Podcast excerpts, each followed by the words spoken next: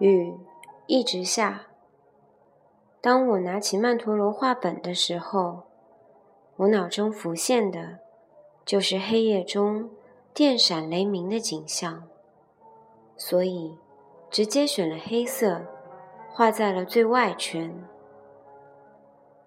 在我慢慢涂鸦的过程中，其实黑色也没有那么黑了，反而闪电的那道光越来越亮，让天空呈现了一种深蓝色。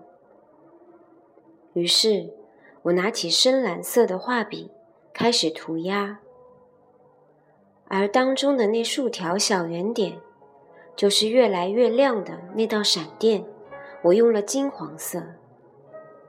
现在，在我脑海里的景象已经不再恐惧，反而是随着闪电越发闪亮以后，看到了太阳的曙光。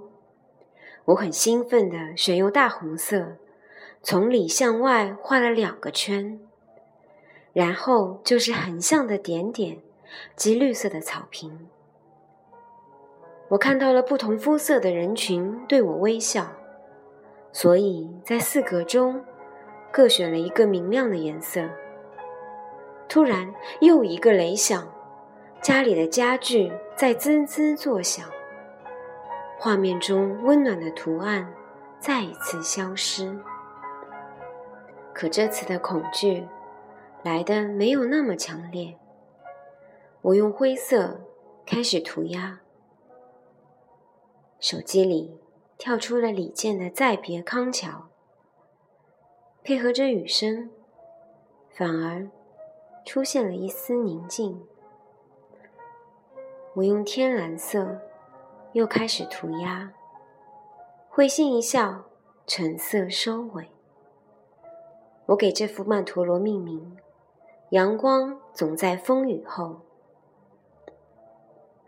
再一次看着这幅曼陀罗。